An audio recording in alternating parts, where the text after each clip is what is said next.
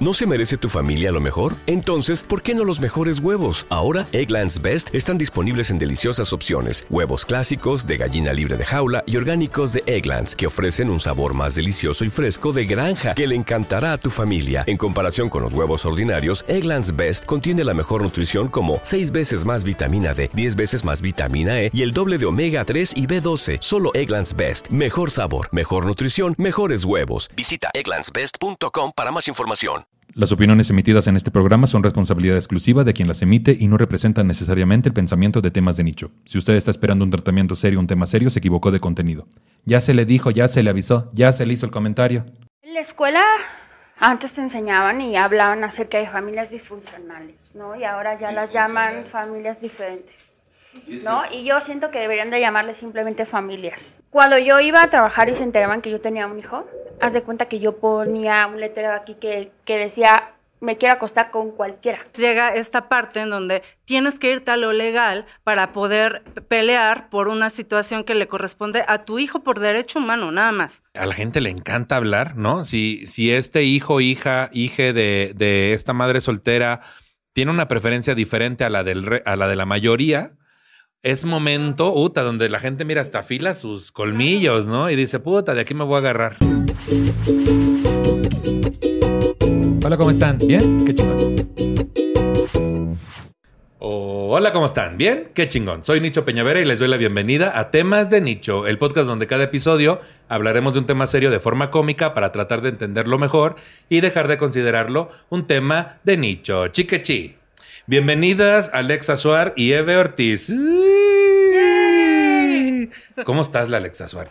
Aquí, mira, muy bien, muy contenta de poder venir a tu podcast. Ya mucho pelaje, Ya, ya mucha juventud, ya mucha... todas mis Barbies pelonas y Todas. yo, mira, yo aquí con este pelo. Todas mis barrios pelonas y le debo 200 al de la estética, decías. Y nada más porque no me ha visto, pero yo me robé otros 100 gramos de pelo del que estaba tirado. Del que estaba tirado, que era de una señora que iba a unos 15 años. Así ya te hiciste una historia. Todo ahí, todo raro. Todo raro. Eve, ¿cómo estás? Bien, ¿Sí? ¿Estás contenta. Me da gusto que estés acá. Ya habíamos intentado que estuvieras en un tal? episodio. Eve es alumna de Casa Peñavera, ¿no? Es de mis alumnas también. ¿Y a qué te dedicas, Eve? Cuéntale a la gente. Ah, yo trabajo en una empresa de arrendamiento totalmente financiera. Este trabajo en ventas. Y pues nada, eh, hace como un par de años me acerqué un poquito a la comedia, llegué contigo a tomar clases y de ahí empecé a soltarme Hacer, en eso. Que el estando, que la catarsis. Sí, ¿no? bastante. Que mucha gente lo toma el taller como para hacer una catarsis. Sí, de hecho fue mi caso, totalmente. ¿Sí te sirvió? Seguía, seguía mucho la comedia, me, todo el tiempo estaba consumiendo comedia hasta que dije, bueno, ¿y, y qué pasaría si yo aprendo a hacerla, no? Tener tu rutina. Exacto. Y entonces, mal. O sea, la, la mejor y la peor experiencia de mi vida. Pero padrísimo. ¿Tú, tú qué le podrías decir de tus primeras veces que te subiste a un escenario? No, pues yo igual. O sea, ¿Mazo? Súper. No, yo creo que la primera vez me fue bien porque era la graduación. Y eso ni siquiera, o sea, yo soy súper autocrítica y sí dije, esto no es lo que yo, primero no es lo que yo quiero decir, porque yo llegué con mis chistes súper oscuros, de que ya sabes mis temas, ¿no? Y entonces de pronto me dijeron, es que mm, nadie va a querer ver esos chistes, o sea, nadie va a querer oír un chiste acerca de lo que estás diciendo. Y entonces, este, como que me desanimé y traté de darle por un camino que pues no eran mis temas. Y estuve como tres años sin dar risa. Me lleva la chingada. Tres años, amigos, ustedes lo saben. Pero ya cuántos llevas en esto? Decías tres y medio. Llevo Así. tres años, 15 días. De hecho, llevo tres años, dos horas. Así Las de ya. vacaciones de Ajá. diciembre para acá, ya ahí ya debo. Pero no cuentan bueno. porque es pandemia, decías. Ajá, pero como estuvimos encerrados, así yo le quito. Pues yo las veo con sus peinados y me siento tan pelón. ¿Qué No, tal, eh? Es que es una cosa que yo digo, fueron al salón. Yo en Whitney venir. Houston, Whitney ¿eh? Houston, Sí. ¿qué dices tú? Muy Sí, padrísimo. yo me siento Shakira Beyoncé. ¿Qué dices tú? Una cosa así. Tú en la Laguna Azul, ¿no? ¿Qué dices? Qué padrísimo. Yo sí, ajá, según. Ah, según te dice. No, se ven muy bien, muy bien. gracias. Mucha envidia yo siento de mi parte. Muchas gracias. Siempre te ves muy masculino. Trato Con ganas así. de ponerte unos becerros. Decías, pero mira, yo con ganas, yo, yo con ganas de ponerme, pero como becerro huérfano, te decía. Que tiene, tiene que ver. Que tiene un poco ahí algo, Tiene algo ver. relacionado. Algo relacionado, nada más que nos hace falta como algo que cuelgue. Así que te decía. pero que yo no traigo. Ajá, que decías. ella. Que decías, pues O sí, ¿no? Y decíamos, Ajá, no ajá. sabemos. Porque no sabe, porque en estos tiempos ya todo está mal. Así. No se sabe. Que ya, decías de cerramos, repente. eso es todo. Gracias por ver este episodio. Hasta Así. luego. Pues Oye, bueno. me encanta tu sticker de así de. Mi de- sticker del príncipe Eric. Eric. Hoy me enteré que era el príncipe Eric. Yo pensaba que era Aladín. No. Eric tiene los ojos Azules. De los ojos azules, sí, Aladín, ¿no? ¿Verdad? No, morenito. él los trae como Y apillonados. acá Alicia en el País de las Maravillas, Sí, sí, dando ahí unos becerros, Que justamente. se está poniendo unos lavados de garganta. Bueno, pues hablando justamente de cosas sexuales, así ya te decía cualquier cosa. Que yo quería embonar a huevo el tema, ¿no? Tú querías meter. Me quería meterme como fuera de lugar. Pues hoy vamos a hablar justamente de ser madre soltera. La expresión madre soltera alude a cualquier mujer que ha tenido uno o varios hijos fuera del matrimonio. Se denomina así generalmente a un tipo de familia monoparental en la que una mujer lleva a cabo la crianza de los hijos y el manejo del hogar sin la compañía o apoyo de una pareja por decisión propia o circunstancias de su entorno. ¿Les hace sentido este tema? ¿Cómo les ha ido con esta cuestión? Son madres solteras ambas. Sí. ¿Cuál ha sido tu caso así en general? Eh, bueno, para empezar, yo fui mamá soltera o fui mamá a los 22, Sí. ¿no? Y entonces tengo 41. Ujú. Y entonces llegó este punto en el que, pues nada, me enteré que iba a ser mamá y tomé, sí tomé la decisión de hacerlo sola porque la persona con la que estaba no era una persona en la que podía confiar, ¿no? Sí. Entonces cuando, cuando le, le expliqué cómo estaba la situación, eh, pues nada, terminó yendo a Chile. Entonces, pues nada, ahí está bien, ¿no? Ajá. Pero el punto es que eh, sí, es esta crianza sola, pero, pero no 100% sola. O sea, siempre tienes como este grupo de apoyo y esta contención que te va eh, eh, este, haciendo la vida más sencilla o más difícil. También depende del contexto familiar. Que generalmente son más mujeres, ¿no? ¿O Son las equivoco? mujeres, pero al día de hoy, pues sí, también hay hombres Sí, que ejercen la paternidad, no, que, que, que ejercen la paternidad solos. Sea, Sí, pero en esta cuestión como de que, a fin de cuentas no es que te la avientes sola, que siempre hay como otras figuras ahí Sí, apoyando. claro, una contención. Regularmente son otras mujeres las que están allí como apoyando, ¿no? Entrándole al quite. Sí, eh, mira, principalmente es tu familia, o sea, Sí. mamá, papá, tus cercanos, ¿no? Sí. Tíos, hermanos, ¿no? Los que tengas ahí cerca son los que te apoyan. Y decía que está chido que tengas esta contención, pero a la vez no, y si quieres más adelante lo vamos a platicar, Sí. porque entonces viene este tema en donde todos se meten en la Ah, ya. educación de los hijos, ¿sabes? Todos Sí. tienen derecho a lo- la, lo- la educación de tu hijo, porque al final el día todos están ahí, ¿sabes? Entonces es como... Participando en esa crianza. Exacto.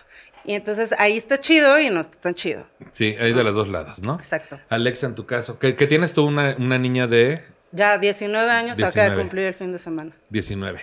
En tu caso, No, pues yo sí me casé. Sí me casé. Igual. Fue como de, no me quiero casar, pero mi mamá me dijo algo como de, pues es que si él quiere, que un día llegó con el anillo y me dijo, pues vamos a casarnos. Y la verdad es que como que no estaba en mis planes, porque pues tú sabes, o sea, aunque no le cuentes a la gente, tú sabes lo que vives en una relación. Entonces Sí. yo decía, híjole, es que sí, sí. Luego, ¿cómo me libro de eso, no? O sea, ya es un asunto como más. Y aparte, yo tenía 18 años, o sea, estaba muy chica y decía, oye, es que me daba miedo, la verdad, porque ir a un registro civil y hacer, firmar un documento, pues da miedo, ¿no? Ni siquiera es como, o sea, apenas acabas de tener tu INE, ¿no? Entonces está como difícil. Y luego dije, ok, pues sí, ya nos casamos y todo, pero igual, o sea, no duramos nada porque en realidad, pues, no había como mucho de dónde sostener, como que los dos íbamos para diferentes caminos. Y pues decidí estar eh, con, con mi hijo sola. Y de pronto, pues no es un asunto como completamente sola, porque pues tu mamá te ayudó un buen, o sea, por ejemplo, a mí, mi mamá, mi abuela, eh, mi papá, el esposo de mi mamá, o sea, como que sí estuvieron siempre muy presentes mis hermanos y todo el mundo adoró a mi hijo desde que supieron que venía, igual que yo, o sea, yo nunca pensé en ningún momento no tenerlo.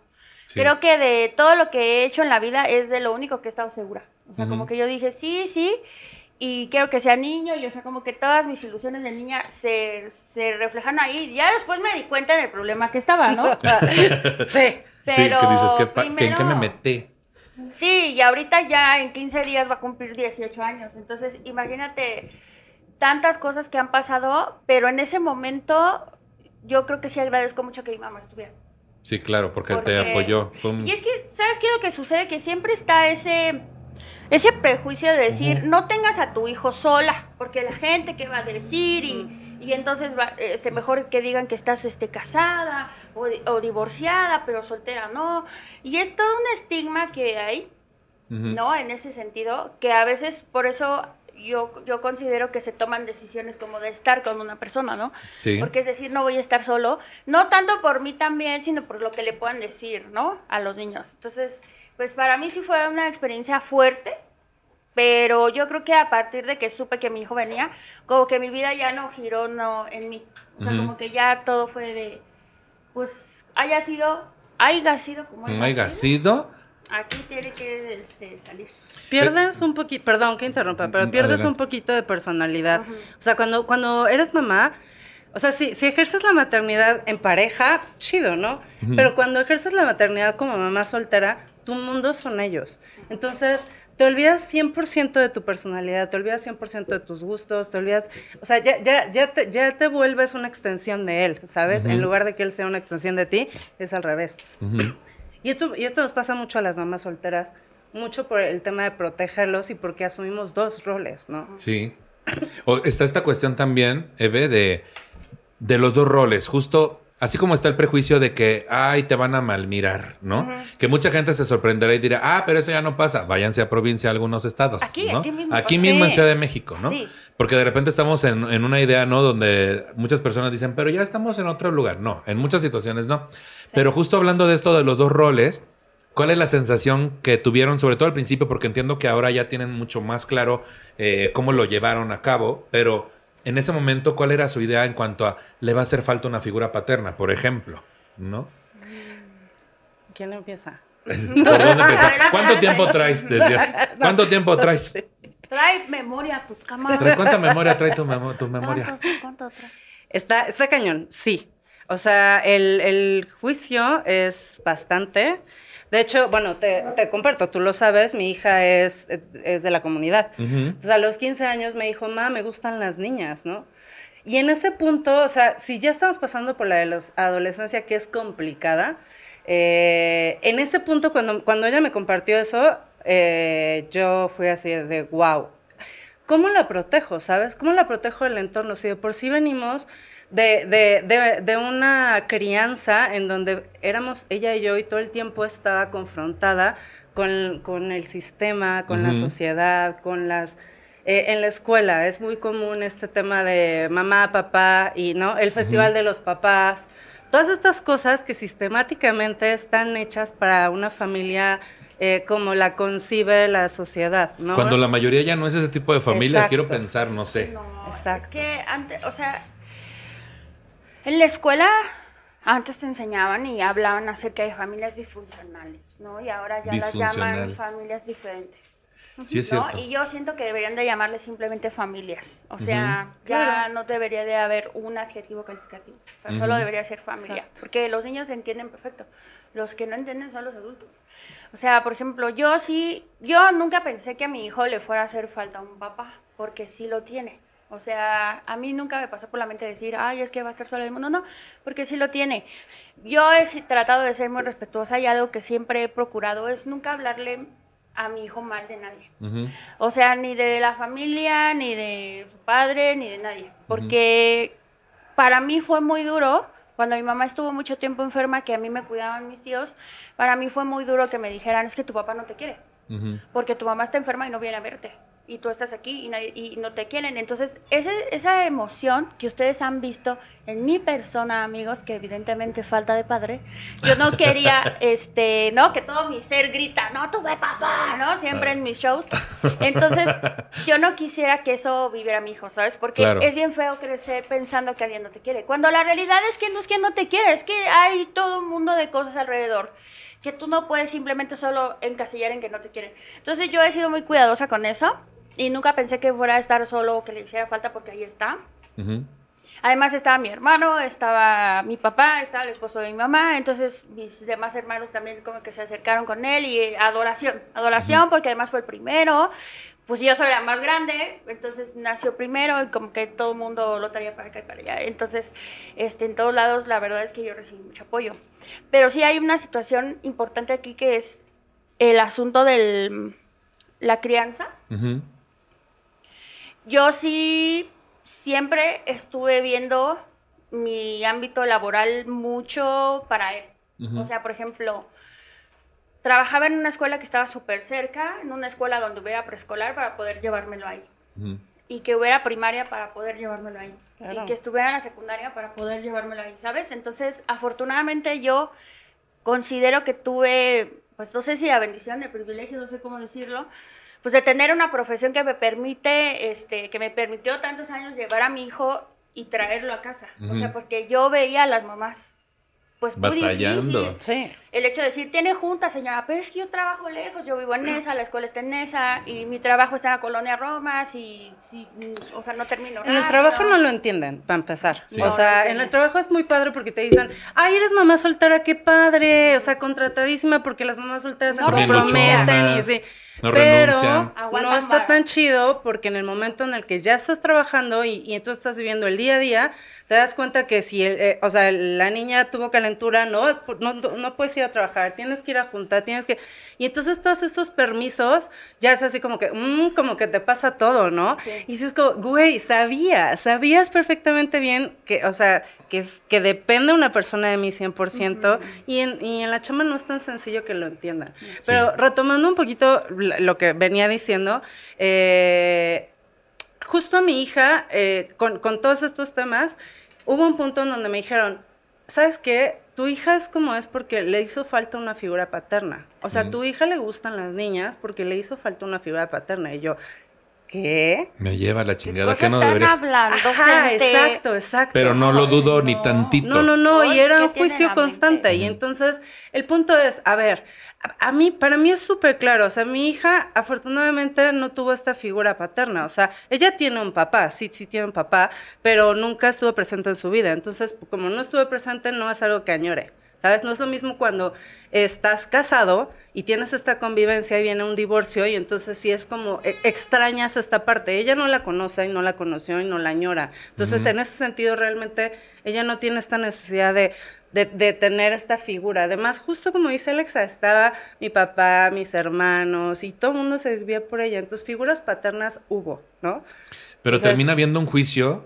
Claro. O sea, porque a la gente le urge tener un juicio, güey. ¿no? Ah, no, la gente habla porque tiene No, y es que, y es que si, y ahorita hablando de algo que a la gente le encanta hablar, ¿no? Si, si este hijo, hija, hije de, de esta madre soltera tiene una preferencia diferente a la del re- a la de la mayoría, es momento, puta, donde la gente mira Sí. hasta fila sus colmillos, Claro. ¿no? Y dice, puta, de aquí me voy a agarrar. Pasa de todo, pasa de todo. Mira, afortunadamente te digo, en la escuela donde yo estuve trabajando muchos años, que fue toda la educación básica de mi hijo, En esa. en esa. Que a mí me gusta a veces estar en esa, pero es en también, otra. en pero en esa. esa. Cuando se puede. No siempre se puede estar en esa. ¿Por qué no hay tiempo? Porque lo sale muy caro. Sí, no, también. El Luego hay que invertir en otra cosa. Luego sí que dices, ¿qué voy a ir a hacer? ¿A ir a Plaza Jardín? No, ¿qué No, dices? Pues la no. verdad es que tres tiendas. Ya Tantito. también habrán otros.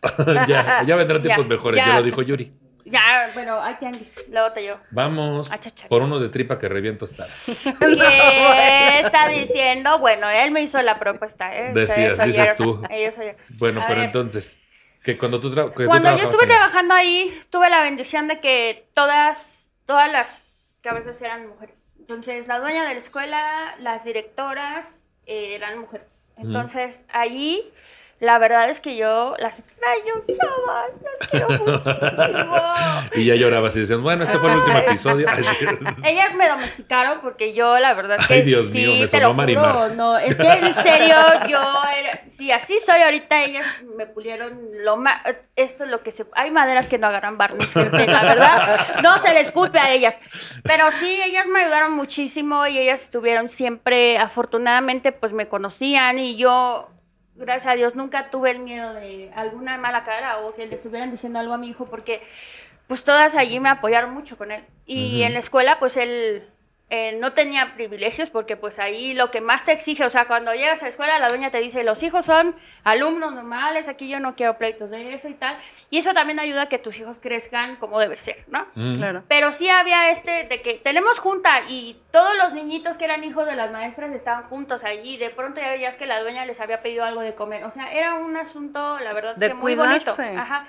Y creo que esas comunidades las armamos cuando conocemos de lo por lo que se está pasando, ¿no? Sí. O sea, el hecho de decir, oye, esta persona está aquí en una junta y su hijo está aquí, ya debería estar comiendo, oye, pues vamos a ver primero por los niños, ¿no? Y así era como que siempre, este, pienso que tuve esa fortuna y ahora que, que veo hacia atrás, pues la verdad es que no fue fácil. O sea, a veces yo llevaba a mi hijo cargando la pañalera y cuando todavía no terminaba la carrera, pues no podía dar clases. Entonces yo lo llevaba en el metro dándole de comer ahí. Luego había señoras que me lo recibían para que estuviera sentadito mientras yo le daba de comer. O alguien Sí. me agarraba la pañalera. O si ya venía, porque mi hijo la verdad siempre fue muy grandote. Entonces de pronto ya sus piernas me llegaban hasta las rodillas en la cangurera. Ya estaba muy grande, me daban el asiento. O sea, la neta...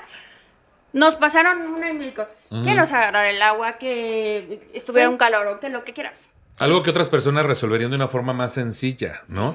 Pero, pero es justamente la situación la que no permite que sea. Pues es, es que No, hay personas que están en otros privilegios. Claro. Mira, es que en un punto eres tú contra el mundo, literal. Ujú. O sea, eh, es salir de tu casa temprano porque tienes que ir a trabajar. O sea, en mi caso, yo no tuve la fortuna que tuvo eh, Alexa. O sea, en mi caso era salir de, de la casa temprano, 6 de la mañana, dejar a la niña en la guardería. Sí. Entonces salía con pañalera, bla, bla, bla. En ese entonces no tenía carro, entonces salía caminando de noche, con la niña cargada, tapada, se me enfermaba cada rato por, Sí, por obvias eso. razones, Sí, ¿no? Entonces cargas con todo eso y llegaba a la guardería y entonces la dejaba y me iba al trabajo. Y entonces en el trabajo, eh, este, ya eh, estaba ahí, pero estaba este tema de que si estaba mal, pues te me tenía que salir Sí. y, ¿no? Sí. Y ya de regreso, entonces yo toda entaconada, llegaba a recogerla y llegaba a casa a preparar todo lo del siguiente día y demás. Y entonces así estuvimos durante mucho tiempo. A veces, eh, y también económicamente, porque esto es un poco de cómo funciona, pero económicamente también es una madriza. Fuerte. Porque entonces eh, tú estás asumiendo la responsabilidad no solamente de, de mantenerte a ti, sino mantener a otra persona. Entonces hay un punto en donde pues no te da. O sea, yo llegué a tener dos trabajos, uno de día y uno de noche para poder mantenerla. Ah, yo pensé que enojarme y contentarme. No, ojalá dije- hubiera sido Porque eso. a mí me pasa todos los días. No, mira, doble cheque que me paguen por enojarme y de ese le llega un cheque. Sí, o sea, sí, sí hay gente que tiene que entender que está en una posición de privilegio.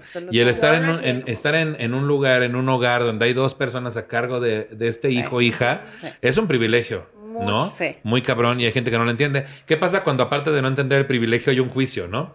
Y, y, en tu caso te casaste, pero que generalmente el asunto de, No, pero- ah, es que no se cuidó, es que de- ¿para qué no se Abrió cuida? las patas. Abrió las patas. Es que calientes por andar de calientes. Ahora que se chingue. Tan ¿no? chiquita, mira, indecente. Mira. Andaba Sí. nada más de puta en la Todavía no saben ni limpiarse bien la cola y ya andan dando Y en eso tenían razón, porque yo me limpié bien la cola hasta que mi hijo nació y empecé yo a limpiarlo con toallitas. Y dije, mi cola no está limpia, No estaba gente. del todo y entonces limpia. ya me llevaba yo toallitas y hasta la fecha ahí traigo yo toallitas. Las venden ahora en el mismo. Fíjate qué hermoso agradecerle a tu hijo porque ahora gracias a él ya te limpias bien la cola. Limpio bien la cola. ¿Sabes qué pasa en ese sentido cuando hablan de, de lo económico? Que sí es muy fuerte. Muy. Eh, yo tengo muchos amigos abogados Ujú. y siempre me dicen, em, es que ustedes no quieren meter demanda y todo. Y yo siempre digo, mira, te voy a explicar cómo funciona en mi mente.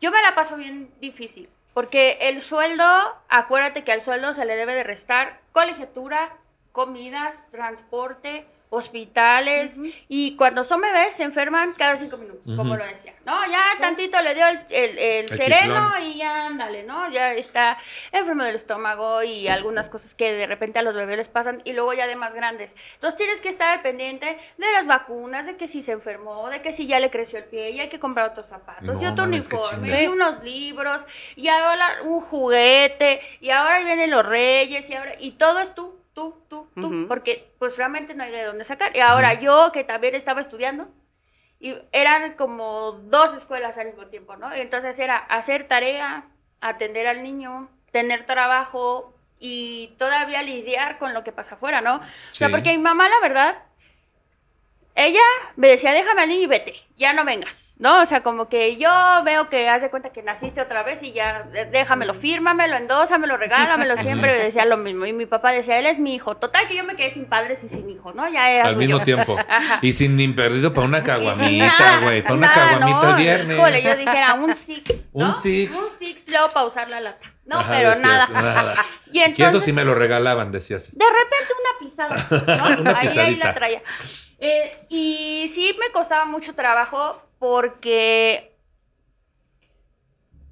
yo creo que cada persona sabe sus responsabilidades.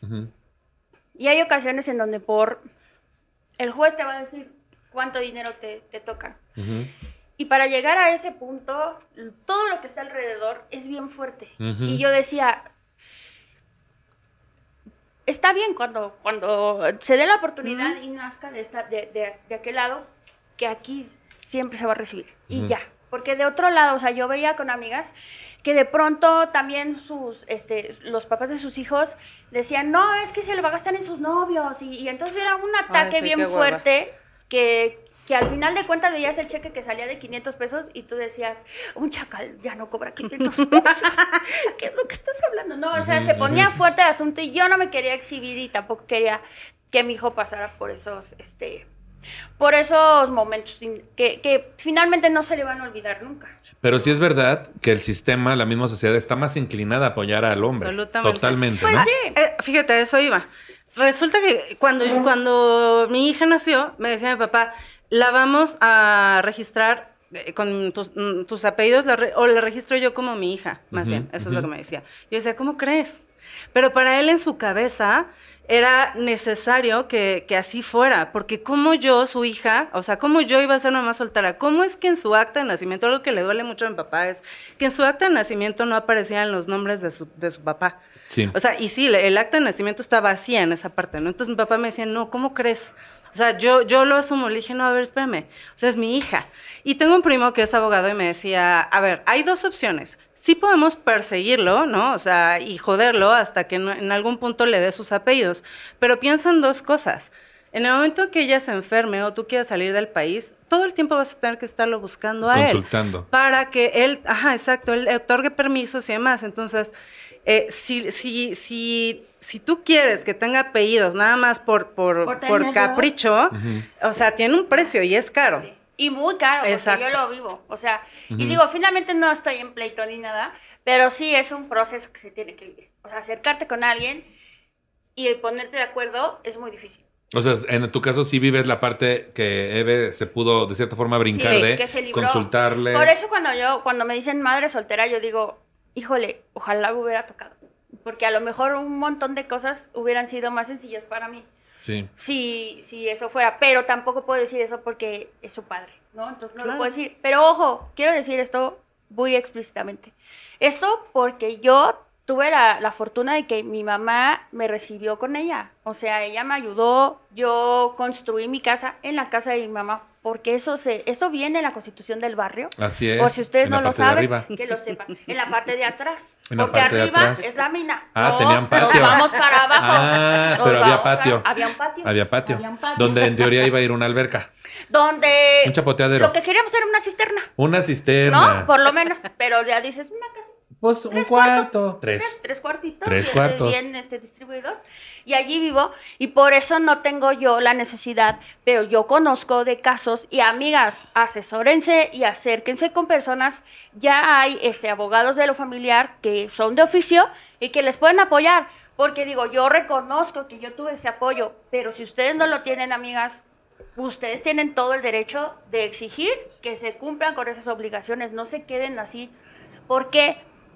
Porque obviamente a lo mejor van a vivir un proceso fuerte, pero de eso a que ustedes estén sufriendo con sus niños, la verdad es que no, aparte yo solo tengo uno, entonces también para mí puede ser muy fácil decir eso, pero yo conozco, o sea, yo sé que hay casos difíciles, entonces si ustedes necesitan ese apoyo, porque además es responsabilidad y obligación de la otra parte, exíjanlo y no se queden calladas, eso es lo que yo puedo decir, o sea, Sí. porque yo, en mi privilegio, puedo decir, ay, no, que yo no quiero, pero hay gente que sí lo necesita y lo tienen que hacer. Y es Y urgente. ni modo, y que lo hagan y que también la otra parte responda.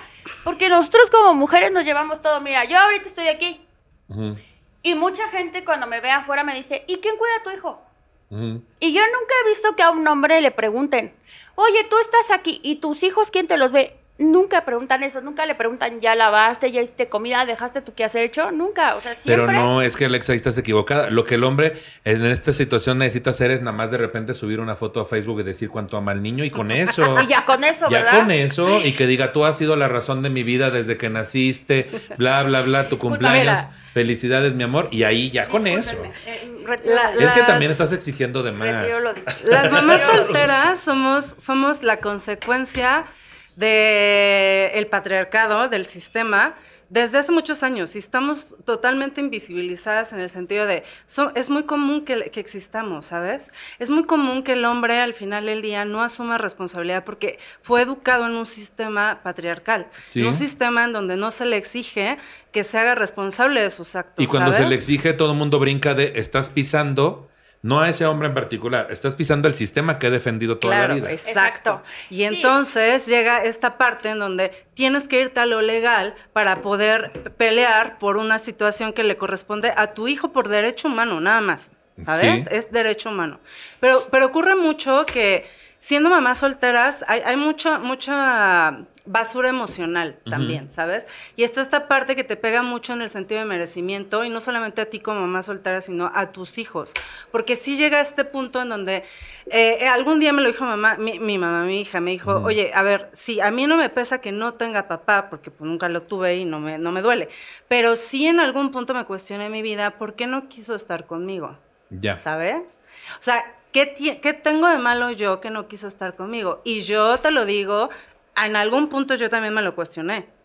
Y entonces, eh, obviamente esto lo tratas, eh, eh, ella toma terapia, yo tomo terapia y tenemos años tomando terapia. Entonces, ¿por qué? Porque al final del día había cosas que yo no iba a poder resolverle, ¿sabes? Y yo también tenía muchas cosas que tenía que resolver acerca de este sentido de merecimiento, porque parece ser que, que en la sociedad está mucho este tema de las mamás solteras, nadie, o sea, son como, somos como las cosas que no quisieron, ¿sabes? La sociedad así lo maneja. Incluso para empezar una nueva relación, por ejemplo. Exacto. Sí, para allá iba yo también, porque mira, yo si tomé la decisión de no llenar a mi hijo de em, elementos negativos para su autoestima, no es por proteger a nadie, sino a él. O sea, porque obviamente tú como ser humano crecer con la idea de que fuiste rechazado o que... Pero, o sea, los niños crecen, no son niños para siempre, y ellos observan y ellos saben. Y entonces llegará un momento en su adultez que, pues, obviamente, o sea, mi hijo también toma su terapia, yo también tomo mi terapia, y de pronto él tiene un humor bien, bien negro, ¿no? O sea, y yo Ay, ¿por qué será, ¿Quién sabe? No, no, yo no lo puedo Se me hace que en algún momento te descuidaste y platicó con alguna persona. Me lo cambiaron Sí, en los Sí, sí, sí. Este, y de pronto dice cosas bien crudas, ¿no? Y, y a mí me da risa, pero no digo nada. O sea, yo lo escucho y yo sé que él está haciendo sus reflexiones y yo sé que dentro de esa introspección que tiene que hacer, él sabe lo que está pasando. Y cuando me hace preguntas, yo le contesto con la verdad. Porque además no puedes tapar el sol con un dedo. Pero eso es muy diferente a hacer una crianza llena de inseguridades, ¿no? Como de no hacerlo fuerte y decir, a ver, no, sí, o sea, porque algo que me emperra, damas y caballeros, es que digan, la está buscando papá su hijo. Oye, pues si no somos plantas, la banda, todos tenemos papá. O sea, de que tiene, tiene, pero ¿a dónde está? Ahí está el asunto. Y, es, y es, suena tan ridículo, pero es lo primero que la gente puede llegar a pensar.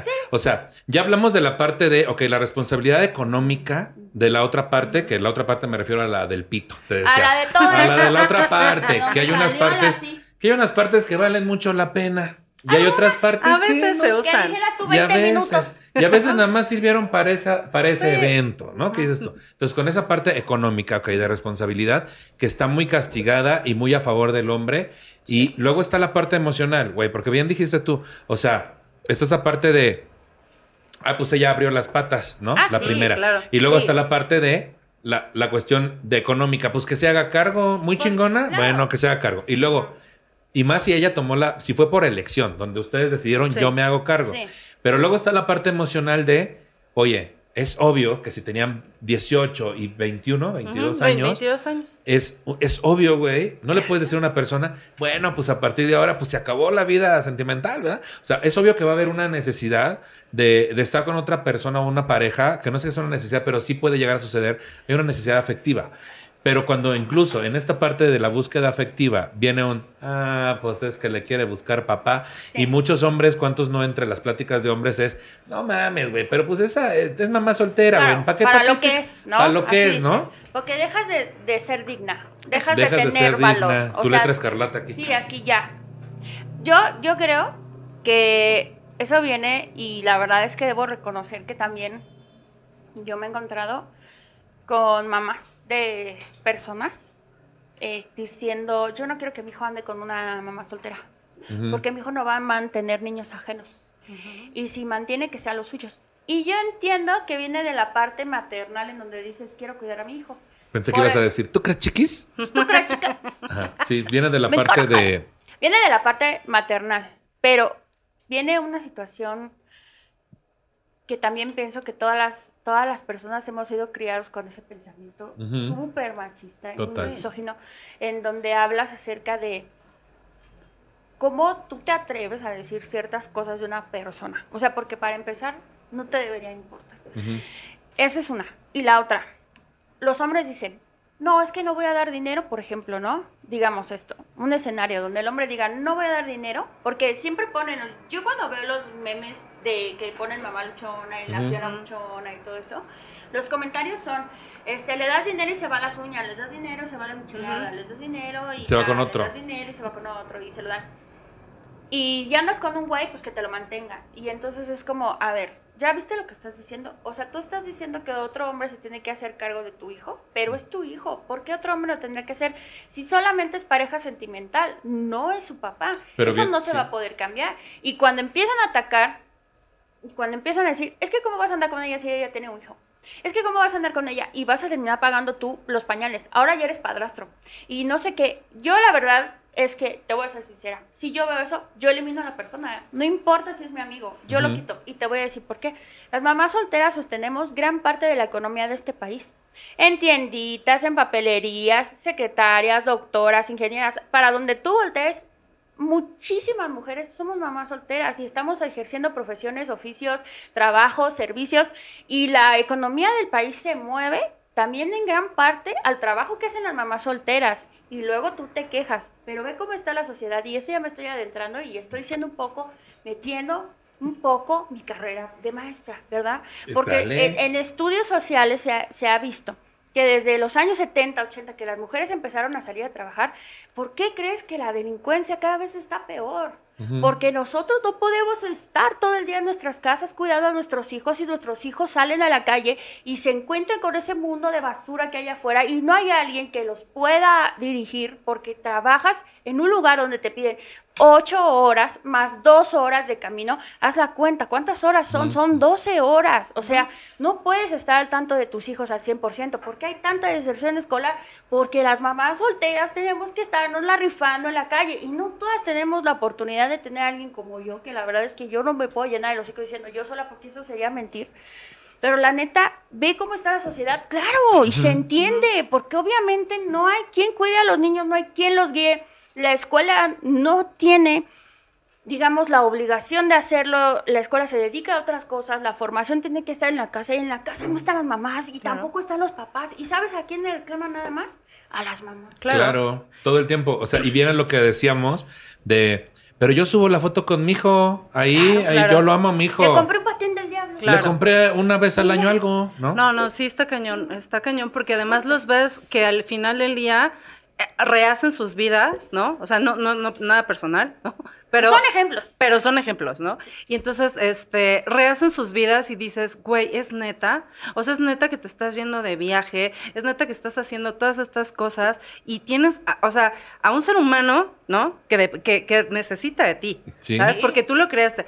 Energéticamente, la energía masculina y femenina están hechas para, la energía femenina para contener y la energía masculina para dar. Y entonces, aquí viene este desbalance tan cañón en la sociedad que el día de hoy tenemos, porque los hombres al final del día nada más están poniendo, pero no se están haciendo cargo. Y la mujer está conteniendo, conteniendo, conteniendo. Entonces, justo lo que te decía, asumes estos dos roles, en donde no puedes estar dando y dando y en qué momento contienes a tu hijo. Es, Sí. mu- es muy difícil y, y- y tiene toda la razón Alexa en lo que dice, en el sentido de, ¿por qué se está creando esta- estas, estas eh, generaciones donde están siendo criadas por la computadora, por internet, por redes sociales y todo esto? Hay demasiada confusión y en, en- en las nuevas generaciones, mucho porque justo no podemos estar presentes al 100% y es súper doloroso como mamá no poder estar al 100 para tus hijos. Y buscan, ¿sabes? y todas las personas, los, los adolescentes están buscando una guía en la idealización de una vida perfecta, que es lo que presentan las redes sociales. Sí. ¿No? Y también eh, esta, esta parte que decías de esta persona está haciendo su vida, la está pasando bomba, Ajá. ¿no? Pero si fueran ustedes, porque también ha pasado, No que, suben, que suben a una cuestión y la familia va a brincar y va a decir, pues no que andas batallando de dinero, Ah, pues no que andas... por- viene, Sí. viene este puto señalamiento Sí. en donde todo el mundo se siente con derecho de hacerte este comentarios donde te va a ayudar a mejorar cómo estás creando, descudriñar. Pero viene la parte en donde, como lo que te acabo de decir, pones un, un- ponen un meme de, ah, ya se va a hacer las uñas con el dinero que le dan, ah, ya no sé qué. Pero ellos sí pueden, ¿no? Y se ha, y se ha visto, y se ha visto que hacen nuevas familias, y Claro. que tienen más hijos, y que, y que hacen una vida lejos. No vayamos más allá. Yo, con mi papá, que yo andaba en la calle vendiendo puerta en puerta con los zapatos rotos, y mi papá estaba haciendo otra familia y luego otra familia, porque no se detuvo ahí, y después otra familia. No, Entonces, bueno. el asunto conmigo es que yo entiendo perfectamente bien que ni los hombres ni las mujeres se pueden quedar detenidos después de una situación que no funciona con una persona. Claro. Sin embargo, ya no se trata de la pareja, se trata del niño o la niña. Que esa niñez necesita, pues sí, de esas partes, ¿no? Y finalmente cada quien sabe cómo subsanar de su lado, ¿no? O sea, a lo mejor yo lo hice como pude y la neta te voy a ser bien honesta. Sí te hacen una persona llena de culpas. Sí. Porque cuando yo me voy a trabajar, yo siempre pienso, apagué la estufa, dejé hecho el desayuno, cerré la puerta, le dejé dinero. Híjole, me voy a ir un ratote a ver si no sucede algo mientras yo no estoy. Y todo el tiempo es decir, tienes que hacer un sacrificio para tú crecer como profesional, como profesionista, que es dejar a tu hijo, ¿no? Y la gente lo único que ve es, ¿ya viste que ya tiene otro? Ay, no, anda con otro. Ay, y nada más se dedican a eso en la calle. ¿Y ya viste cómo se ve? ¿Ya viste cómo se viste? Se ve horrible. Y además, mírala, nada más ya está bien gorda. Ni se cuida, ni parece. Y eso que nada más tiene un hijo. Mira, yo ya tuve ocho hijos y yo ando bien, ando normal. Y trae al niño bien descuidado, Ajá, bien descuidado. Y está todo ese juicio todo el día 24/7. En los trabajos, déjame decirte, que es muy difícil, ya como lo dijo Eve. Eve, porque cuando yo iba a trabajar y se enteraban que yo tenía un hijo, haz de cuenta que yo ponía un letrero aquí que, que decía, me quiero acostar con cualquiera, Justo. ¿sabes? Ah, y, Eh, se, y se está puede, cañón. ¿eh? y pásenle. Está muy Ajá. cabrón. O sea, para tú poder llegar a tener un crecimiento en una empresa, si saben que eres mamá soltera, te piden que hagas de todo. O sea, en el sentido de. eh, Claro, eh, yo me dediqué mucho tiempo, yo estudié pedagogía, nunca ejercí y me dediqué a vender carros en agencias durante muchos años. Entonces era, si quieres más guardias, si quieres ciertos privilegios, pues ya sabes qué tienes que hacer. Y así, literal, ¿no? Entonces, eh, terminé huyendo de muchos lados por esa razón. Terminé metiendo demandas. Eh, de acoso, de estoigamiento, que no procedían y de repente ya veía el pinche gerente en otra agencia y yo decía, hijo de la chingada. Y haciendo pero lo mismo, Justo, y lo haciendo mismo. lo mismo. Y entonces, pero el punto es que, que eh, tú como mamá soltera parece que tienes aquí un letrero que dice, eh, estoy disponible, no valgo nada, ¿sabes? No me Eh, respetes. no me No me respetes. respetes. Ajá, soy de una noche, ¿no? Porque también está esa. Sí. Y, y entonces está este, este, esta parte en donde, a ver, pendejos, si supieran que, o sea, yo no estoy buscando un cabrón, no estoy buscando, perdón que lo diga así, pero sí, no, ando buscando un cabrón con quien acostarme o quien me mantenga. Yo puedo mantener una familia sola, ¿sabes? Sí. Puedo mantener una casa sola y puedo hacerme cargo sola. Si busco es compañía y, y- y con quién compartir, en algún punto, si así fuera. Y no va a ser con un pendejo que y no va a justo me ser está con viendo de un esta pendejo forma. que me está viendo de esta manera, justo. Sí, pero, pero al final, ajá, entonces, por eso te decía que está esta parte en donde parece ser que las mamás solteras somos como esta parte que nadie quiso, ¿no? Sí, una parte desechable. e- exacto. Y entonces, pero tiene mucho que ver también por, por el, el sistema. Está esta parte en donde, a ver, ah, esta pendeja ya la cagó, ya metió la pata, ya se comió la torta antes del, ¿no? Ya salió panzona. Entonces, ya desde ese, desde ese momento ya están minimizándote, ya están, eh, este, No es asumiendo inteligente, que no es eres una inteligente. estúpida, ¿no? No tiene capacidad. Exacto, cuando al final del día tú lo único que estabas haciendo es que estabas enamorada y estabas a lo mejor enculada y entonces, pues, hiciste lo que todo mundo hace, ¿sabes? No te cuidaste, no te fijaste con quién te metiste, porque también eso pasa, niñas, por favor, así, pongan atención con quién se meten. O sea, yo sé que, que el cuerpo al final del día, este, pues tienes, tenemos nuestras necesidades y está chido, y está chido irte a coger, y está chido conocer personas y todo, pero ten cuidado con quién te metes y, observa bien si en algún punto esta persona va a estar contigo en un momento así. O sea, es decir, si va a asumir la responsabilidad de lo que sea que venga. Porque también está esta parte en donde es muy violento que hoy por hoy de repente los hombres lleguen y terminen dentro de las mujeres y es así de, ay, pues es que sentí rico. Se me chispoteó. Cabrón, ajá. O sea, ni siquiera me avisaste, ¿no? No, no existe esta comunicación y esto es muy común, más común de lo que creemos.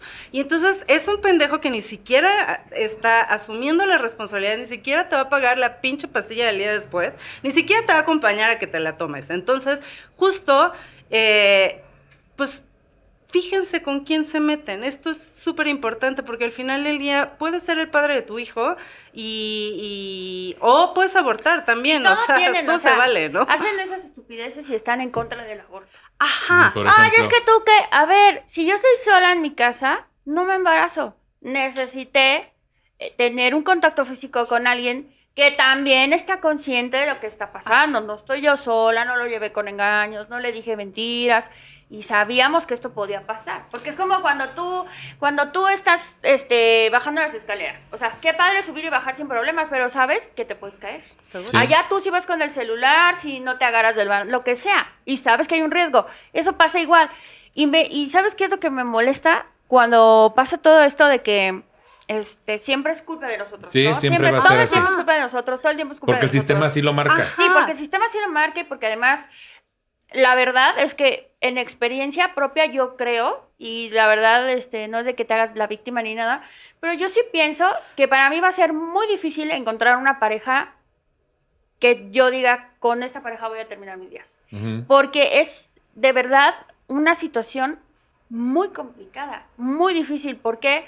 Porque hace poco estábamos hablando de, de cambiar el teléfono y que si el, el- qué teléfono traes y todo. Y me dicen, ay, ni modo que no puedas. Y yo, es que acuérdate que yo tengo que comprar dos. O sea, no solamente es uno. Es como ir a la tienda por un dulce Sí, para ti, no sí, se puede, sí, tienes no. que llevar dos o que- esconder tus dulces. Ay, sí, exactamente. O espérate a que se vayan y comértelo. Ajá. Pero el asunto aquí es que es dos de todo. O sea, dos Sí. de todo. Y ahorita, pues quieras o no, o sea, a mí a veces me dicen, ¿por qué no dejas ya de ser maestra y te dedicas 100% a la comedia? Y los maestros me dicen, ya deja eso y vente de directo acá.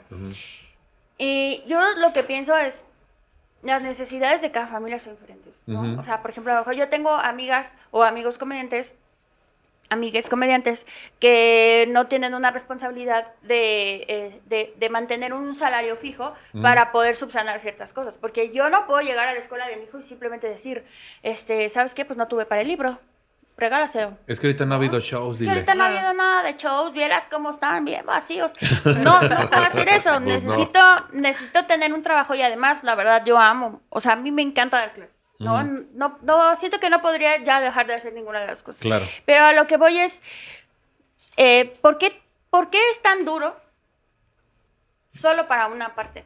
Y que Ajá. es la parte que más se la rifa. O sea, porque la verdad, yo, yo lo voy a decir honestamente, Nicho, yo sé que aunque esta, este programa llegue a mucha gente, esto va a continuar. Porque esto ha sido, ¿te acuerdas de María Isabel?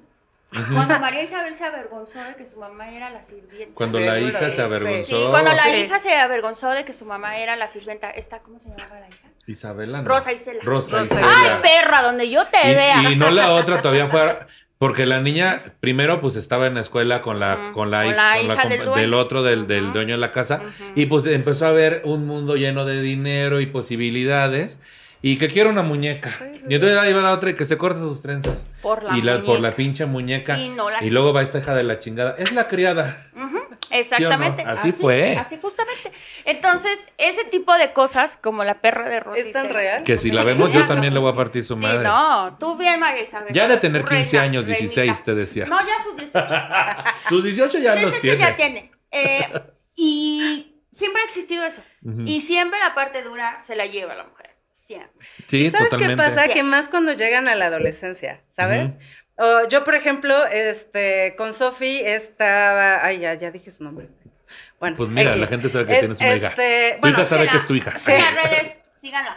Bueno, y entonces el punto es que de repente de chavita nos llevábamos muy bien, pero cuando entré en la adolescencia fue horrible, horrible porque para todo era eh, quiero esto, no me das, ¿sabes? Y entonces estaba este tema de, de por sí adolescentes odiamos a nuestros papás. Sí, claro, y a todo mundo. Ajá, y, y- y- y en, en mi caso era más, ¿no? Pero un día volteé y me dice, es que yo no te pedí nacer, y yo así de, oh, hijo de la chingada. Uy. Me daban ganas, ajá. Pues ¿no? Y eso es lo único que no "Uy, piden, es porque de ahí en fuera, ¿cómo Pues, piden? pues nada más eso te falta Día y pedir. noche. Ajá, te decía. El aborto Pero no sí te era entiendo. legal. Pero te entiendo, te entiendo esta parte como Sí. de, mira, está el asunto de que evidentemente son un grupo oprimido las madres solteras. Muy. Definitivamente. Por, primero por ser mujer y luego por ser una mujer que decide tener o que por las circunstancias es mamá soltera.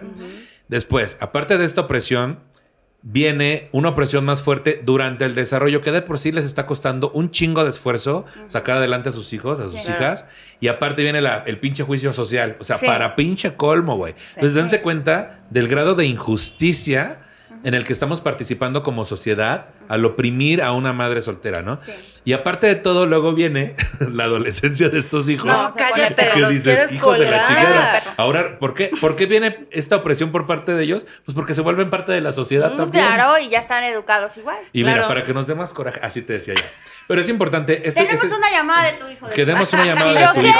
No, pero aquí es lo que iba yo, es que posiblemente las cosas no cambian y no estemos en el deber ser, pero sí espero que este programa ayude a concientizar mucho Claro. Justo a las iba. personas a ver a, las madres solteras. Y hablando de estadísticas, precisamente que tú mencionabas algunos datos hace rato, de acuerdo con el Instituto Nacional de Estadística y Geografía INEGI, 3 de cada 10 mexicanas son madres solteras. En México, 27.8% ejerce su maternidad sin pareja y de este número, 21.3% alguna vez estuvo unida y 6.5% por ciento, no.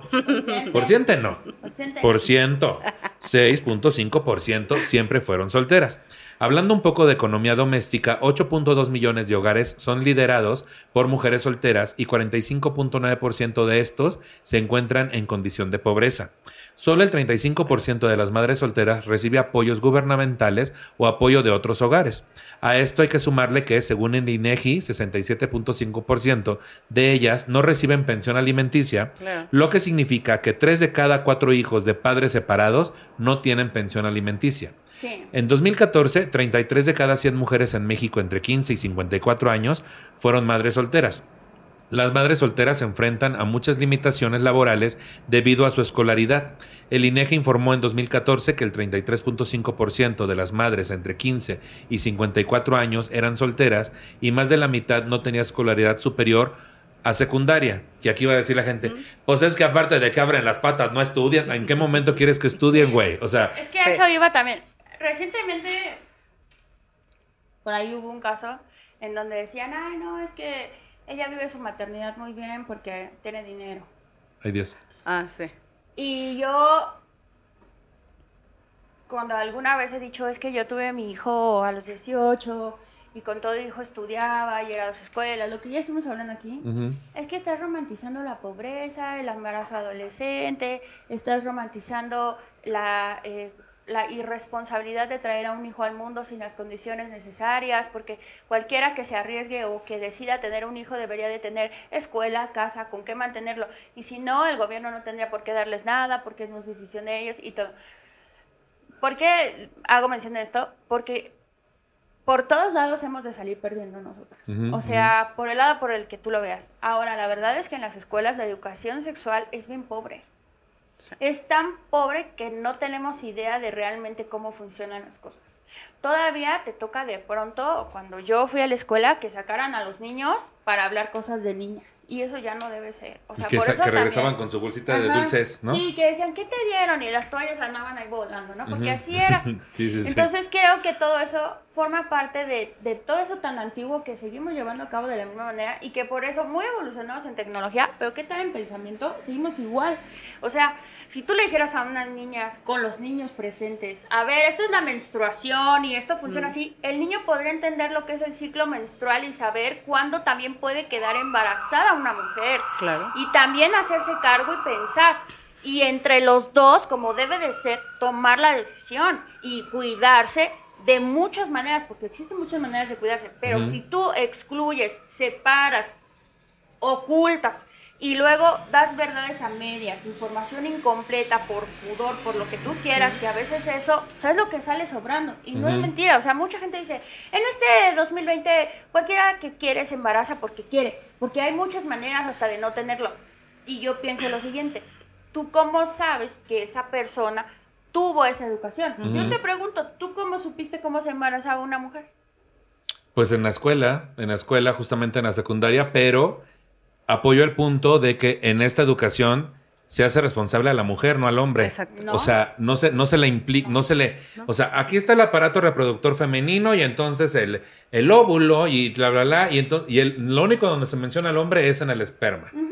en, en el, en el espermatozoide. Y ya después de nueve meses, ah, chingón. Sí, pero, pero sí tuvo que estar ahí el cabrón o no. O sea, es algo Claro. que incluso es así de ilógico. Me acuerdo que la mamá de- del papá de mi hija decía, señoras, agarren a sus, a sus pollitas porque mi gallo anda suelto. Güey, ¿qué? O sea, Huevos. ¿es en serio? Porque Ajá. ese es el pensamiento, ¿sabes? O sea, y mi hijo trae varias viejas a huevo. Ah, Ajá. sí, claro, desde bebés les preguntan. No, ¿cuántos y ya coge, ya Ajá. coge. No, y mira, la trae bien loca. Mira, aquí ya se la pasan metidas en la casa. Exacto. El asunto aquí también es que solo hay anticonceptivos para mujeres. Para hombres solo está la vasectomía y el condón y no me queda, soy alérgico al látex, es que me aprieta, es que se me olvidó. Cabrón, me te queda guango, por eso no te así, queda. o sea, Oh, mil cosas, mil cosas que, que tú sabes que suceden. Entonces, ese tema puede dar para 15 días de estar hablando sin parar. O sea, Sí, la verdad pero es que miren, es muy pero, pero me encanta porque nos estamos, estamos haciendo una catarsis. Yo que ni soy madre soltera, pero es que quiero decirle a la gente. porque mi hijo va a salir Quiero, del quiero decirle, ay, ya es que hora es, no he hecho la cena. Bueno, amiga, nos vemos la próxima semana.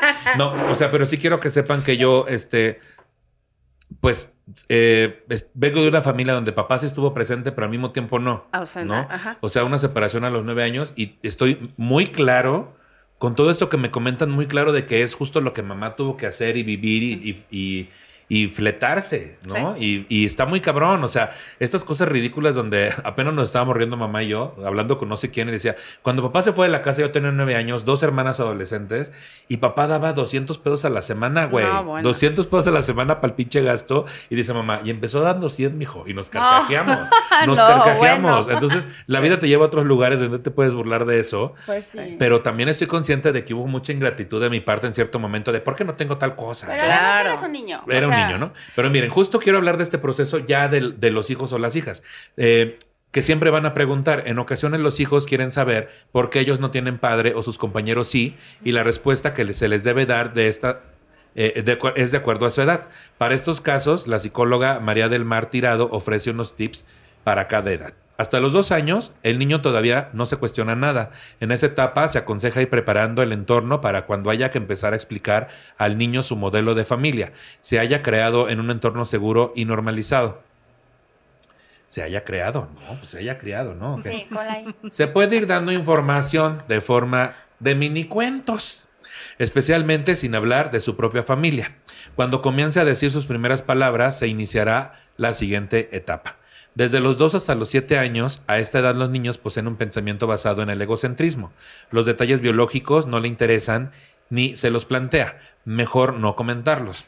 Se puede comenzar con información en la que el protagonista sea él hablarle del embarazo, del parto. Lo importante es responder a sus preguntas y transmitirle tranquilidad, explicar cómo se formó la familia y siempre desde un punto de vista muy afectivo. De los 12 a los 50 años, no te creas. De los 12 hasta los 15 o 20 años, de estas edades hay que estar preparada para más preguntas, enojos incluso reproches. El consejo es vivirlos con normalidad y cachetearlos hasta que te... ca- No, no es cierto, así no dice. No, el hocico, cerrárselos. Ay, mira, que les quede chueco, que les quede la cara aquí y el Greñas. hocico en Acatepec. No, no es cierto. Dice, estos consejos el consejo aquí en esta situación es vivirlos con normalidad. Ahora más que nunca no hay que mostrar ningún sentimiento de culpa. Es importante estar segura y confiar en el modelo de familia elegido. A pesar de que las mujeres que deciden ser madres solteras afrontan la maternidad con ilusión, entusiasmo y esperanza, saben que no todo será un camino de rosas y es de mucha ayuda estar preparadas para cualquier escenario con los hijos. Esos son algunos tips. Si ahí los quieren seguir, si no, pues no. Inconvenientes, pues aquí hablando de discriminación. Yo, nada más para sumar, Sí, yo creo que favor. el tip, o sea, o, o lo que a mí me funcionó, y creo que Alexa también lo mencionó, es, yo en ningún momento hablé mal acerca de, de el, el papá de mi hija, jamás le dije, oye, tu papá es un hijo de la chingada y nos dejó y nos hizo cargo, nada, cero. Pero con el tiempo ellos van entendiendo, ¿sabes? O sea, ellos eh, se van haciendo su propio juicio. Pero también eh, algo que es importante es ser transparente. O sea, Sí. no tienes por qué mentirle, no tienes por qué engañarlo. Simplemente sé clara al decirle, eh, o sea, No ha no, venido. está. No. Punto. Sí tienes. pa- A mí Sofi me decía, y mi papá, y yo, sí está, sí tienes papá, pero no vive con nosotras. Sé transparente. Oye, mi Ah, sí. papá está pendejo. No, no, Ah, así sí, no. no, así de esa Porque es, magnitud este, no tanto. No tanto así, Pero no. sí está bien hablar con la verdad. Porque Exacto. además, eh, eso de, es como en la película de Eugenio Derbez que le hacía cartas, ¿no? A la niña, de que según estaba, este... Fíjate que no la vi esa. de- no se aceptan devoluciones, Sí. que supuestamente la, la mamá no estaba y él le hacía cartas que le mandaba que estaba en la luna y no sé Ah, qué cabrón. tanto, haciendo una misión. También la niña estaba muy Batman. pendeja, entonces, no, estaba no es bebé, cierto, Estaba no. chiquita, tenía cinco años o Ajá. seis. Bueno, el chiste es que debes de decir la verdad, o sea, no un- una verdad que no polarice a lo mejor tu enojo o alguna situación que estés viviendo, sino simplemente, o sea, no está mi papá, pues no vino. Ujú. ¿Por qué? No sabemos, los dos estamos aquí, cuando venga nos dará una explicación. Fin. O sea, tampoco se trata de hacer un enredo. Sí. Porque a veces ni siquiera sabemos, pero sí decir la verdad. O sea, creo que decir la verdad es importante y además, papá, que estás en tu casa, si tú crees que tu hijo tiene tres años y no sabe nada, todo lo que dicen en la escuela, no se imaginan cuántas cosas dicen los niños en la escuela. Los Ay, niños saben nefastos. todo. Los niños saben absolutamente todo. Entonces, si tú crees que tu hijo no se da cuenta, equivocado estás. Todos los niños se dan cuenta de todo lo que pasa en la casa. Y son bien crueles también, pinches chamacos. Sí, cañón. Esperemos que cada vez menos. Pues bueno, para terminar, quiero hablar un poco de los inconvenientes que tiene mucho que ver con todo lo que hemos hablado acá. Primero, entre los problemas y barreras a superar se encuentran estrés por sobrecarga de responsabilidades. Cuidar a un niño sin el apoyo de una pareja requiere de tiempo y de un esfuerzo extra, algo que no siempre es fácil de asimilar. Incluso cuando se trata de una decisión madura y meditada, es necesario que la mamá soltera sea consciente de sus limitaciones y no se sobrecargue física y mentalmente. Evitar la ansiedad y las metas inalcanzables favorece que la madre disfrute de una experiencia al criar a su hijo. Qué fácil se dice. Pues Yo, te estaba escuchando. y dije, Atentamente, ¿qué? un hombre. Ay, sí, alguien que nunca ha tenido Que no te estreses, que qué. No se estresen. Es que mira, si este tip les hubiera llegado antes, oye, ya voy a tener a mi hijo, mi hija. No Claro. Y yo le hubiera dicho, Alexa, no te estreses. No te estreses. mira, Disfruta No estaríamos tu aquí. No, nada Es que también son bien necias. A ver, otra de las, de las dificultades, de los inconvenientes, es conciliación de la vida familiar y laboral. Es uno de los principales obstáculos de estas mujeres, la sensación de no llegar a todo y de que al día le falten horas. Es una constante en las familias monoparentales.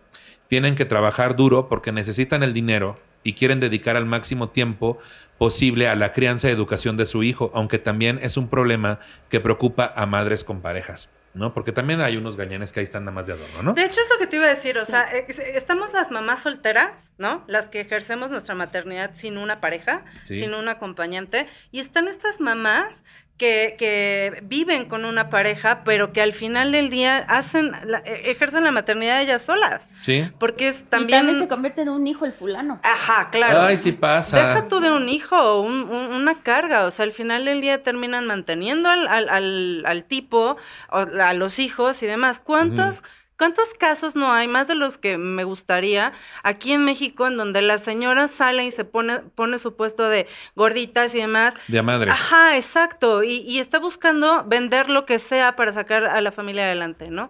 Y entonces, y ves, y el señor, y es un borrachín que anda de mujeriego. Y entonces también digo, güey, las mujeres, ¿qué pedo? O sea, ¿por qué están aceptando eh, esto también, no? Sí. O sea, son muchas Pues es que cosas que me muchas cuestiono. cosas. Son, Sí. son muchas cosas que yo creo que también pasa y pues bueno, o sea, cada, cada mujer sabrá por qué está, En esa por qué está situación. pasando lo que está pasando. Pero sí... Pero que no No, no es no, o sea, no, no, pero es que nuevamente nos cuestionamos por la mujer y al hombre, ¿no? Y aquí es Otra donde vez, viene ¿verdad? esta Sí, parte, cierto, me siempre es lo mismo. Y yo me pregunto algo siempre, o sea, cuando yo llego a algún lugar y, y me, y me quieren hacer un cumplido, es, no parece que tengas un hijo. Me dicen eso. Y yo digo, ¿qué de malo tiene tener Ay, un tú no hijo? parecías pendejo. O sea, Así. sí, casi, casi, me gustaría contestar así. Sé que lo dicen a lo mejor en un sentido de decir De algo ignorancia. bueno, ¿no? Pero siempre el hecho de decirte no tienes un hijo, eres más, ¿sabes?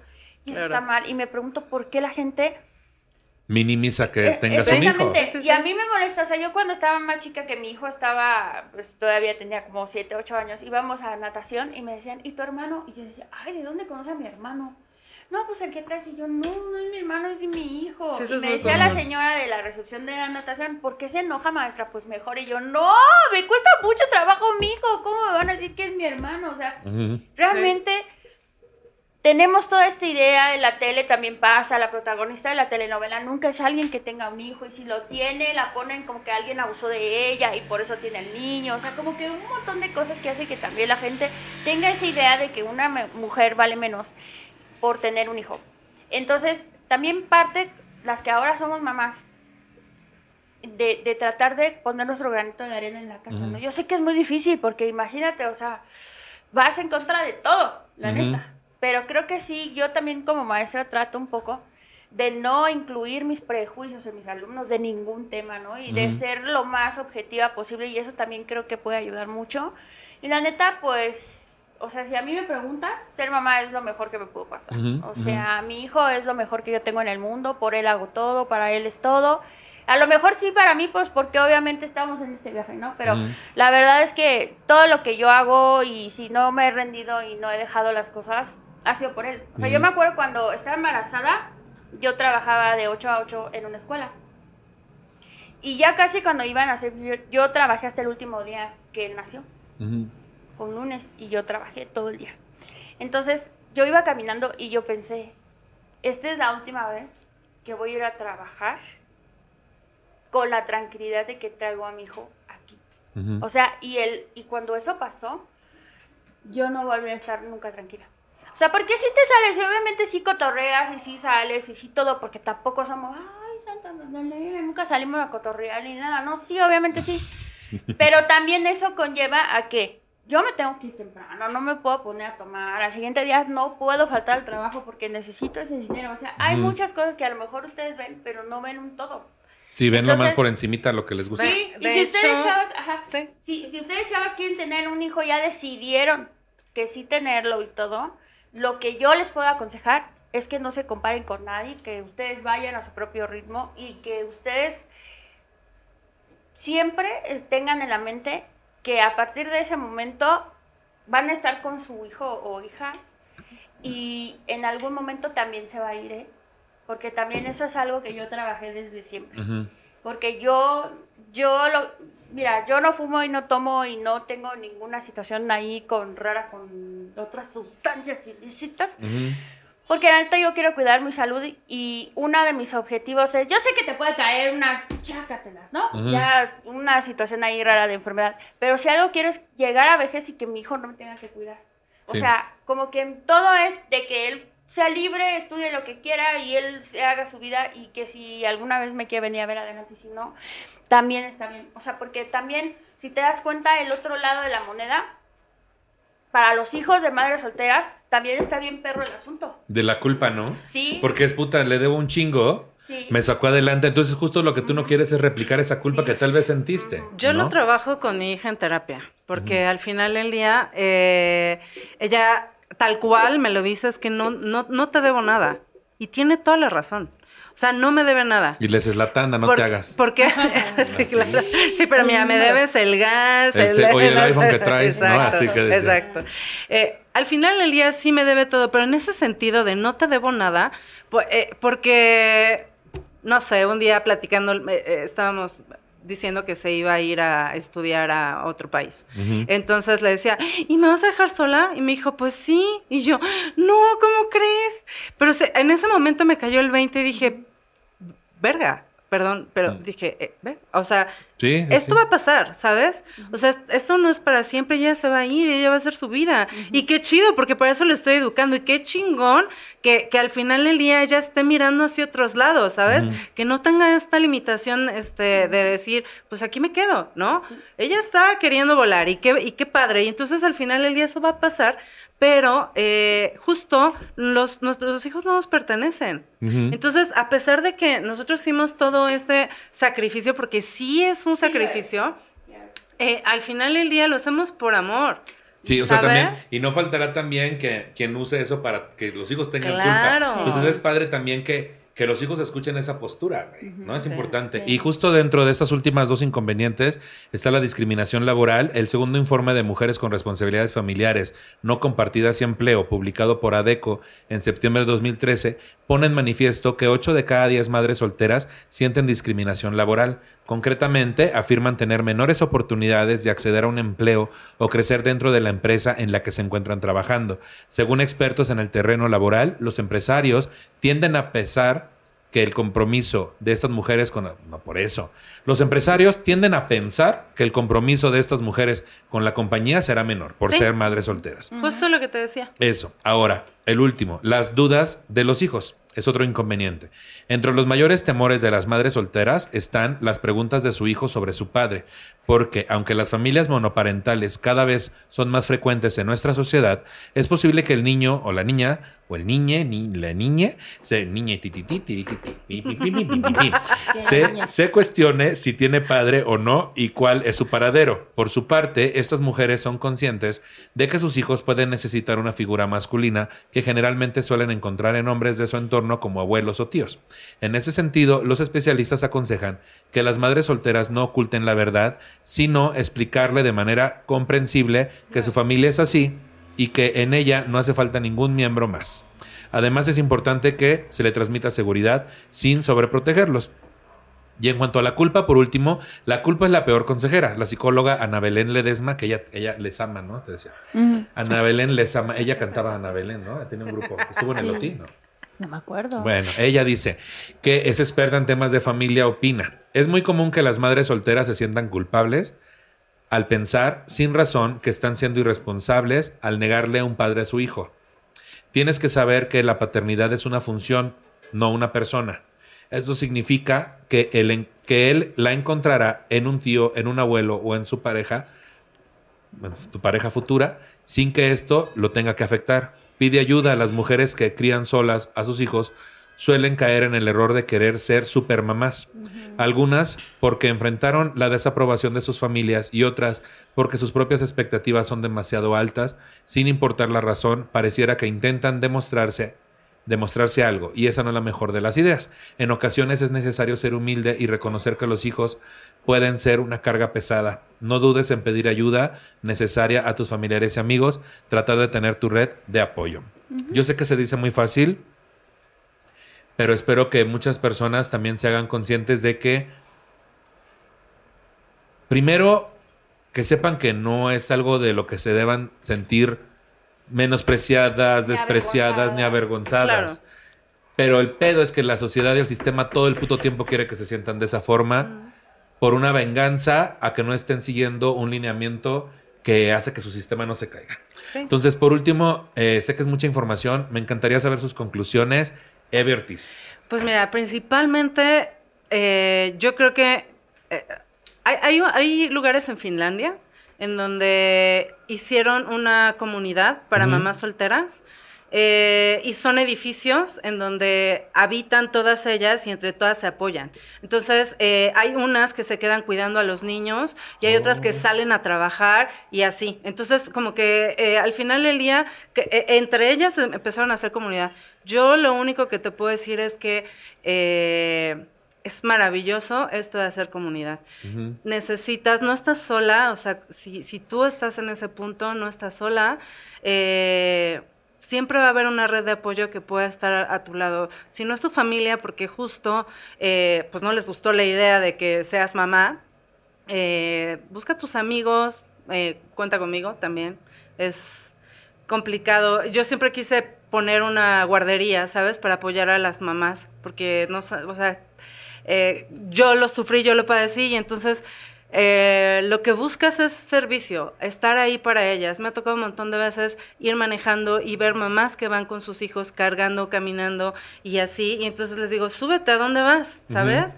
Porque porque lo necesitamos, necesitamos saber que estamos ahí las unas para las otras, no estamos solas y pues mi conclusión es, es esa. Muchas Eh, gracias, al final del día eh, tomaste la mejor decisión de tu vida y estoy segura que no te arrepientes y se pone difícil, sí, pero después se pone padre, este, ya más adultos. Ya como lo 15 disfrutas. años, 20 después. Así no es cierto. Sí, yo espero ya llegar a esa Obviamente, parte. obviamente tiene toda su cuestión maravillosa y hermosa, ¿no?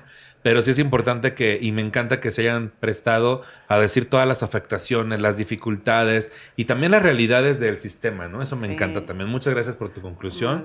Y Al Alexa. Suárez, ¿cuál es tu conclusión? Pues mi conclusión es que está en tus manos decidir si quieres tener, eh, si quieres continuar con ese embarazo y llegarlo, o sea, llevarlo hasta el nacimiento. Y que si en algún punto decides no hacerlo, tampoco te sientas culpable, tú tienes tus razones y no permitas que nadie se meta en tu mente a decirte lo que no eres. Acuérdate siempre quién eres y que tú tienes tus motivos. Y si decides tener ese bebé, ese bebé va a ser la alegría de tus ojos. O sea, va a haber días que vas a decir, ay, no puede ser, y a lo mejor te va a costar trabajo, no sé, dependiendo del entorno en el que vivas, pero eres tú. O sea, no permitas que haya personas que te contaminen o que te llenen la cabeza de ideas que son falsas. Afortunadamente, así como hay gente detestable, hay gente muy buena que se va, se va a acercar contigo y no te desesperes. O sea, a lo mejor lo primero que te viene a la mente es, ya no voy a poder hacer una pareja con alguien y todo. Puede ser que te cueste trabajo y puede ser que a veces digas como yo, ay, no, yo ya renuncié, ya no sé.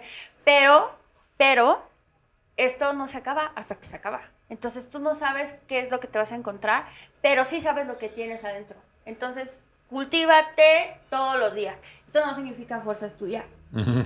O sea, tú puedes crecer en el ámbito que tú quieras. O sea, no, ahorita las redes sociales y todo nos ha demostrado que tener un título universitario no lo es todo en la vida y que podemos hacer muchísimas cosas más para que tú puedas sacar adelante a ese bebé o esos dos bebés o esos tres bebés, los que tú quieras, y que nunca, nunca te cuelgues las etiquetas que la gente te quiera poner. Porque acuérdate que la gente te agrede dependiendo de lo que ellos mismos sienten que les hace falta. Entonces no entres en ese juego, dale con todo, siempre para adelante, y obviamente va a haber un día en el que te puedas sentar y te puedas reír de todo lo que pasa, como en todos los momentos, ¿no? O sea, yo creo que ahorita si tú me lo preguntas, yo voy terminando una maestría, mi hijo está a punto de terminar la prepa, va a cumplir 18 años. Si tú me hubieras dicho eso cuando yo supe que estaba embarazada, yo no te hubiera creído.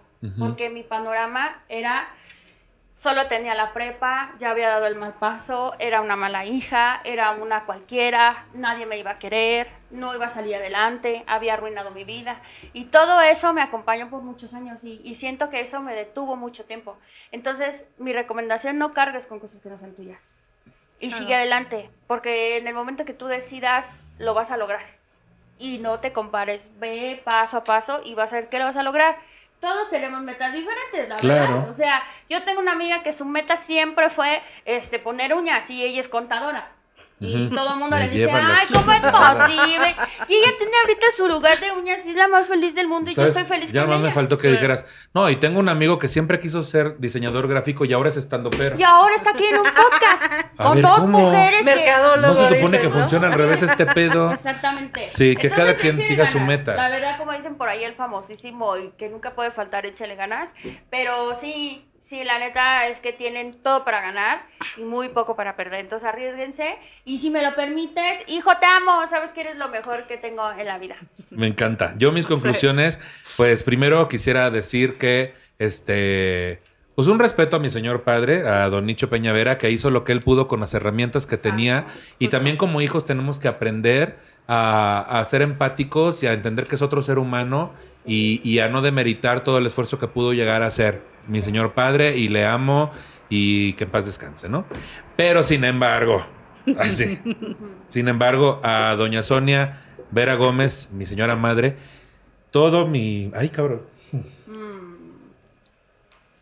Te amamos mucho. Señora, Todo Voy, el voy a respirar porque tengo que aquí cerrar está este. su hijo. Todo el amor para Doña. Sonia. Este... Ay, tengo que respirar porque tengo que ser un profesional en esto. Sí. ¿Quieres chillamos todos? No, espérate, pues no. Porque ya vamos terminando, estamos cerrando. El programa cierra de esta forma. Doña Sonia, mil gracias porque mientras más pasan los años y más me hago cargo de mí, me doy cuenta de lo difícil que fue para ti hacer esto, con esta maravillosa vida mía y de mis hermanas. No tengo palabras para agradecerte como en algún momento tuve hocico para recriminarte. Y hasta la fecha la voy a seguir cagando y fue mi propia madre quien me dijo, no te preocupes, hijo, todos la vamos a seguir cagando. Mi señora madre tiene más de 70 años y en su momento me dijo, discúlpame si en algún momento no te di lo necesario. Y yo dije, puta. ¿en serio? Mi mamá piensa que no me dio lo necesario. Y las últimas pláticas, siempre- bueno, todas las pláticas son perfectas con ella, pero lo último que me, me cimbró y me ayudó mucho para mi ansiedad fue que mi señora madre me dijera, mijito, si yo me muero mañana, me muero feliz de verlos realizados. Y yo nomás quiero decir eso. Es gracias a ti y pues con mucho amor, ¿no? Y, y ya, y ya no vamos a llorar. Sí. Y este, por último, quiero agradecer a la producción de Román y Liz que me ayudaron en este episodio y en verdad a esos temas de nicho. Quiero agradecer a mis invitadas. Este, ¿dónde te puede seguir la gente, Alexa Suar? Este, me pueden seguir en todas mis redes, estoy como arroba soy muy necia. Y un abrazo a mi Toñita Club que también ahí anda y se la rifó bien recio también con esta perra. Imagínate nada más con este hocico. Mi mamá también, no, no criaron ningunas perras débiles. ¿no? No, nada. Ahí te puede seguir la gente en todas las redes sociales. Arroba soy muy necia. Y ahí están todos los proyectos de Alexa. Eve, ¿dónde te puede seguir la Yo, gente? Eve, arroba Eve Ortiz, eh, triple guion bajo. Y este. Y pues, Nicho, qué bonito programa. Muchas gracias. Me, me encantó y, y pues nada, agradecimiento profundo a todas las mujeres de este mundo y de este planeta que están dispuestas siempre a dar la vida por sus hijos. Sí. Hija, Sí, te amo. la pena. Chingón, también a tu hija un gran saludo, ¿no? Sí. Sofi, te amo. Las Sofis. Oigan, pues este, por último, también gracias a Charlie Ortega por el guion para este episodio.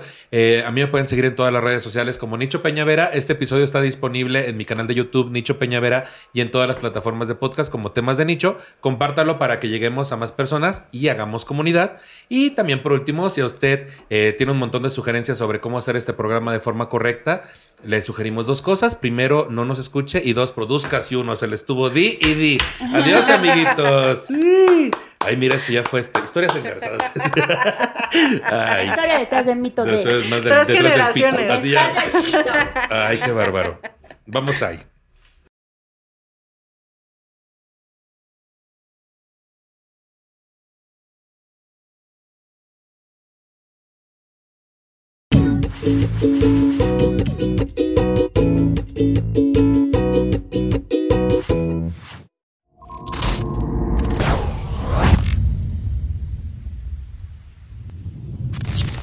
¿No se merece tu familia lo mejor? Entonces, ¿por qué no los mejores huevos? Ahora, Egglands Best están disponibles en deliciosas opciones. Huevos clásicos, de gallina libre de jaula y orgánicos de Egglands, que ofrecen un sabor más delicioso y fresco de granja que le encantará a tu familia. En comparación con los huevos ordinarios, Egglands Best contiene la mejor nutrición como 6 veces más vitamina D, 10 veces más vitamina E y el doble de omega 3 y B12. Solo Egglands Best. Mejor sabor, mejor nutrición, mejores huevos. Visita egglandsbest.com para más información. In a world where everyone was forced to leave the comfort of their homes to get drinks, one hero emerged. Its name was Drizzly, the number one app for alcohol delivery, and it allowed everyone to compare prices on the biggest selection of beer, wine, and spirits and get them delivered in under 60 minutes. All they needed to do was download the Drizzly app or go to drizzly.com. That's D R I Z L Y.com to take destiny in their hands. Dun dun dun.